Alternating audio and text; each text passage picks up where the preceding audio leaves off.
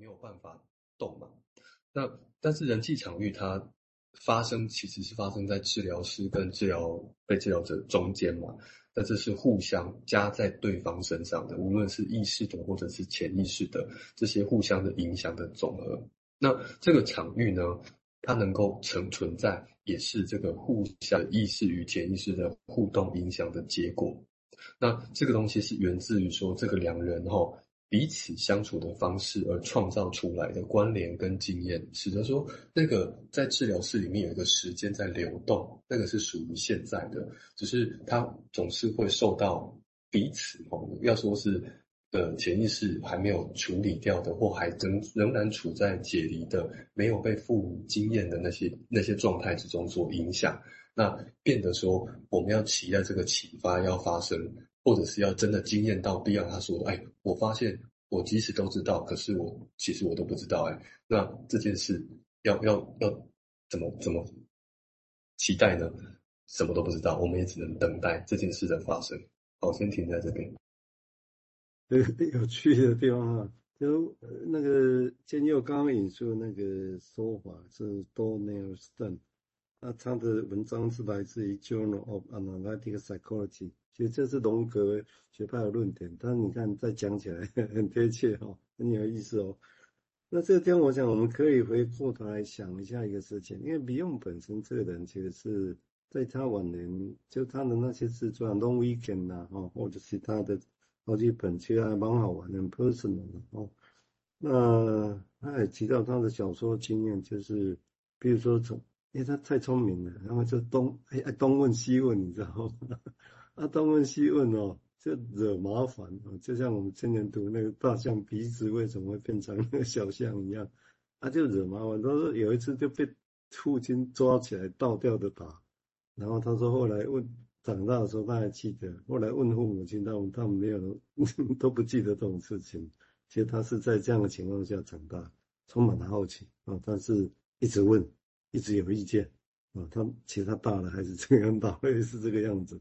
哦，所以这个让他蒙受很多的创伤啊。所以他去战争的时候，他就去战了第一次大战后也他也去跟人家战争哦，被派到法国去。所以如果你看他描绘他的有一本他的自传叫《Long Weekend》，他自己写的哈，长漫长的周末，他里面就描述很多小时候经历，尤其是他去战争上战场。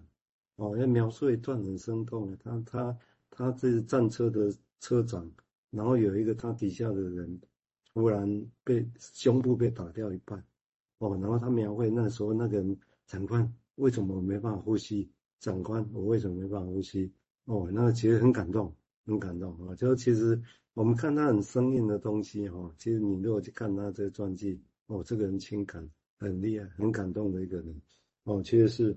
但是因为他样子就是看他相片一样，就是硬邦邦的哦。但是你看那些传记，真的相当相当令人感动。光那一描述一段，他抱着那个兵，然后胸部被打掉一半，一直说长官为什么没办法呼吸？呃，那一段呢，其实很感动，就很很让人，嗯，我整个先说感动了哦。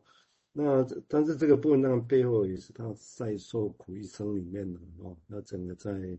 在军队一次去打，二战也去打啊，这个是比较多。那至于刚刚提到的 illumination，illumination 有光的意思啊，光亮的意思，或者是 enlightenment，我们叫启蒙主义，叫 enlightenment，也是 light，也是有光的意思哦。但是我相信使用者来讲，因为这个是他们那边的历史背景发生的事情，德学背景或者是启蒙主义，所以。有他们丰富的背景，所以一个字眼本身对他们就有当地很复杂的意义在里头，都是有着光的意思。那这样记得哦，你看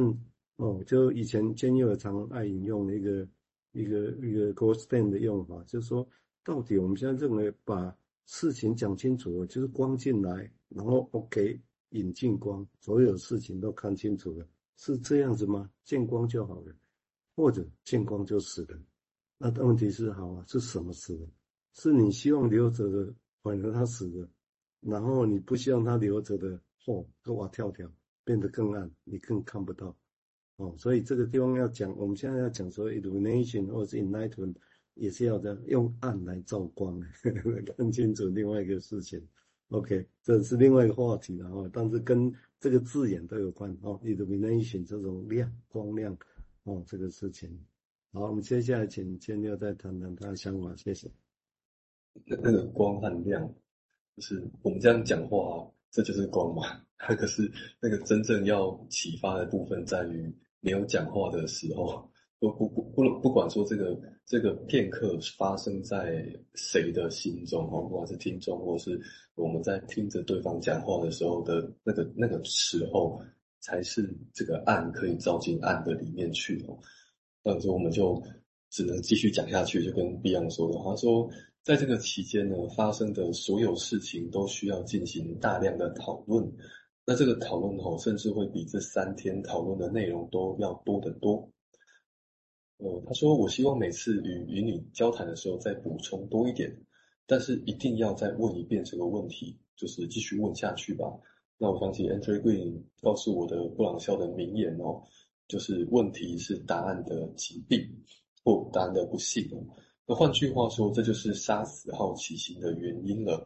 当你让问题得到回答，并且如果它被允许发生的太频繁，那你的好奇心就会结束。不幸的是，整个童年我们都会被问题的回答占据了。呃，你很早就会学会定义，比如说，呃，孩子应该被看到，而不是被听到。而且，如果你足够聪明，你应该很早就会学会闭嘴，因为你如果张嘴说话，你就可能被教训了。那所以，这里那个学会得到答案这件事情，就是从呃刚才我引用那篇跟解离啊，或跟事后作用有关的文章里面，他有他有提到说，其实解离后从另外一种角度来看是，是是指说，哎，还我们对于自己某件事情赋予意义。的这个这个行为呢，让渡了给别人，就是由别人来为我们生命中的经验那些最深处的感受来赋予意义，所以那只是一种解离的说法哦。但是这个这个解离，它其实不见得会持续一辈子，但是它它它通常都会透过一种叫做事后作用哦，去颠覆了这个概念，就是原本我们以为说是被后。先前发生的事情造造就后来嘛，过去是后来的基础。那可是呢，它这这边有个因果关系的方向。可是呢，它有另外一种因果关系，就是从当下的会谈来赋予过去意义。那这这被被认为是呃未来，它会开启了过去某些对未来的恐惧。好，崩跟崩溃有关的恐惧，它会开启这件事情，然后重新来建构这个赋被别人赋予的意义的过去。所以反过来呢，这段这段过去就开启了建构未来的可能性，因为未来过去还没有被建构嘛，但是但是现在未来就可以回回过头来去建构了。所以这提供了一种反过来的因心理的因果关系。那这种哦，这种有一种。早在那里就存在的，可是没有被赋予意义的这件事情，就是 something，是 La Punch 跟 Pontalis 他们这两个有名的分析师，他们他们把它讲成说，哎，那边有一个 something，呃，已经在那边了，从过去而来的，没有明确有意义的什么事情，就是 something 在那边。那因为此时此刻的一件事件，就是发生在治疗关系也好，或发生在某些开放式可以去想象的一种关系也好，他第一次具有这些重要的时间。所以回到第一开始后，那个呃观众问的那个五年之中分析的三个启发点，其实有可能是在等待去颠覆过去的时间。那过去被认为说啊，只有这一种可能的这个事件呢，因为那个不断的正反合嘛，不断的去想。还有不断的去去延伸联想下去，它有机会得到了其他的意义。所以关于这些预先存在的 something 哦，什么是这个未成型的经验哦？原原文是 unformulated experience，它是一个，它其实哦都是一种潜在的经验哦，是都可以变成什么，变成无无限种可能的。虽然它在当下都还是未成型的。所以它是它本质上是一个模糊的、原始的、充满体验的和情感的，而这些充满体验跟情感的的经验呢，它其实都可以成为下一刻每一个下一刻的未成型的经验。就是我们即使现在告诉他，告诉自己说啊，过去的这个